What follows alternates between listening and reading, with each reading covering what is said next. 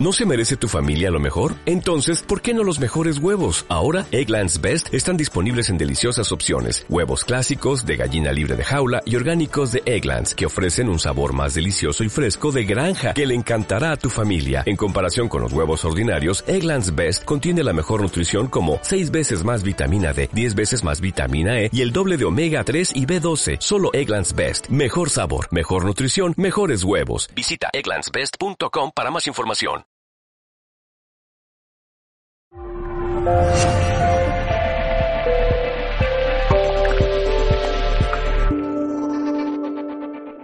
Mercurio es el que pone en comunicación las cosas. Mercurio es el metal mineral que tiene movimiento, es la plata móvil. Todavía los idiomas anglosajones hablan de plata móvil cuando se refieren al Mercurio. Mercurio es el que pone en contacto, es el que pone en comunicación. ¿eh? En un mundo donde no solamente hay neuróticos, también hay psicóticos y lo que es peor, hay normóticos. Hace 20 años, estando en Brasil, conocí a Pierre Weil.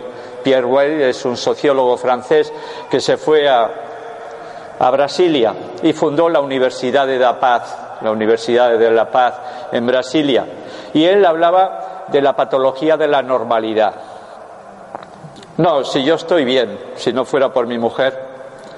No, si yo soy excelente, si no fuera por mi hijo que me ha salido un TDAH de esos de ¿Eh? Entonces, no, eh, el normótico nunca él tiene nada, son los demás los culpables y los chivos expiatorios. ¿no? Los políticos que deberían de hacer que algo que es imposible sea posible, están haciendo que algo que es imposible sea posible. Están perdiendo todos los acuerdos y la palabra acuerdo, acordar, igual que recordar, concordar, viene de pasarlo por el corazón Acordar viene de unir con el corazón. Cor cordis, corazón. ¿eh? Entonces, llegar a un acuerdo, llegar a una concordia, sentir que tú eres distinto, pero no por ello sentirte distante. Esto es lo único que deberían de hacer los políticos. ¿Qué quiere decir esto? Que cada político debería de tener dos psicólogos, dos coaching y tres psicoterapeutas a su lado.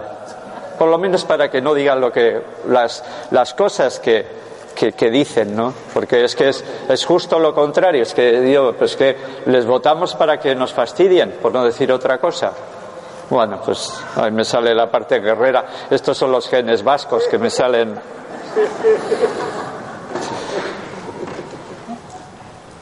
Tenemos que entender la salud antes de intentar la curación de las enfermedades. Wilhelm Reich. El gran Wilhelm Reich, que es el que en principio empezó a hablar de cuerpo-mente como una unidad. No cuerpo, no mente, sino cuerpo-mente. Wilhelm Reich. Tenemos que estudiar la salud, comprender la salud antes ¿eh? que dedicarnos a ir en contra de la enfermedad. Cuando yo en cuarto de medicina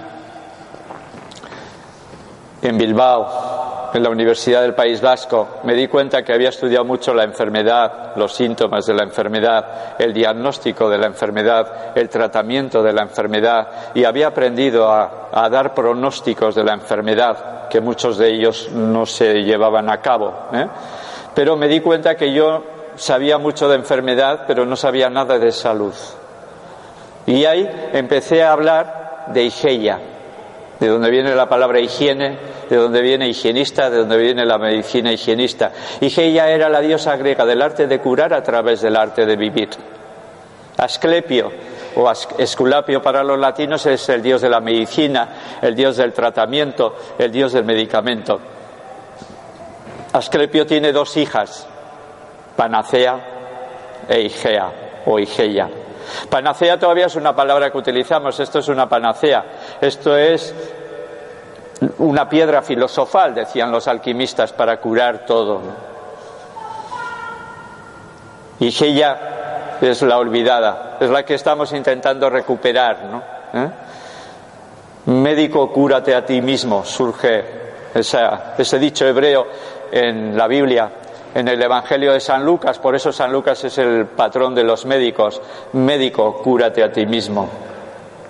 Como tú entres en una consulta de un médico y veas que tiene 150 kilos en canal, tiene el mapa de La Rioja, no sé aquí qué mapa, en la cara de darle al tinto, y además ha fumado y no respira y no hace ejercicio, lo mejor que puedes decir hoy, perdón, perdón, que me he equivocado. El médico no enseña por lo que sabe, enseña por lo que vive, enseña por lo que es. Imaginéis que después de esta charla yo os dijera, pues acabo de comer una tortilla de chorizo y luego un, un canapiés de estos de, de morcilla y luego una tarta de estas de azúcar súper refinada. Pues no serviría para nada lo que os estoy contando.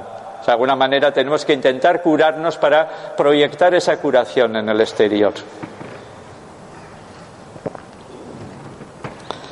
En los cinco puntos del ser humano, en las cinco claves, en los cinco universos, la salud es cómo completar. Mi idioma materno es el euskera, es el vasco. Y en euskera sanar y completar se dice osatu o. ¿eh? Entonces, de alguna manera, en el completarme me estoy curando, en el curarme me estoy completando. ¿Eh? Yo trabajo especialmente medio año en Navarra, y hasta el equipo de fútbol de Navarra habla de salud. Para los que no sepáis, ¿eh? Osasuna significa salud. Creo que está en segunda, no debe tener mucha salud. Creo que está en segunda. Pero Osasuna significa salud. ¿Qué es lo que hago para curarme? Completarme con lo que yo no soy, con lo que yo no hago, con lo que yo no digo. Me estoy completando y mi enfermedad saca a la luz aquello que no digo, que no hago, que no expreso, porque siempre lo decimos. A veces lo decimos por la palabra, por la voz. Otras veces lo decimos equivocándonos y decimos justo lo contrario de lo que quería decir. Hace poco una política ¿eh? llamó a la democracia dictadura. ¿Estaría pensando en esto? ¿Estaría, ¿En qué estaría pensando? Pues las equivocaciones de la palabra están diciendo de lo que habla mi subconsciente, mi inconsciente. Lo decimos por los gestos corporales. Y en el peor de los casos lo decimos a través de los síntomas de la enfermedad. O sea, mi enfermedad está hablando de lo que no digo, de lo que no hablo, de lo que no expreso, de lo que no estoy expresando al exterior. Siempre lo expreso, siempre a través de mi enfermedad saco a la luz mis sombras. Y a veces no solamente yo, sino mis hijos, mis nietos, mis abuelos, mis vecinos, mis compañeros eh, también. A veces una persona esquizofrénica es la persona más sensible del mundo. Es la que está captando toda la incoherencia, la incompetitividad en la que vivimos. Y aquella persona que le duele tanto la vida, ¿eh? No tiene otro remedio que hacer un desfase a nivel mental y entrar en una esquizofrenia, que a través de ella está expresando toda la incoherencia en la que estamos viviendo. A veces la persona esquizofrénica no es la peor. A veces ella es el emergente, a partir del cual se expresa lo que en esa familia o en ese entorno no se expresa.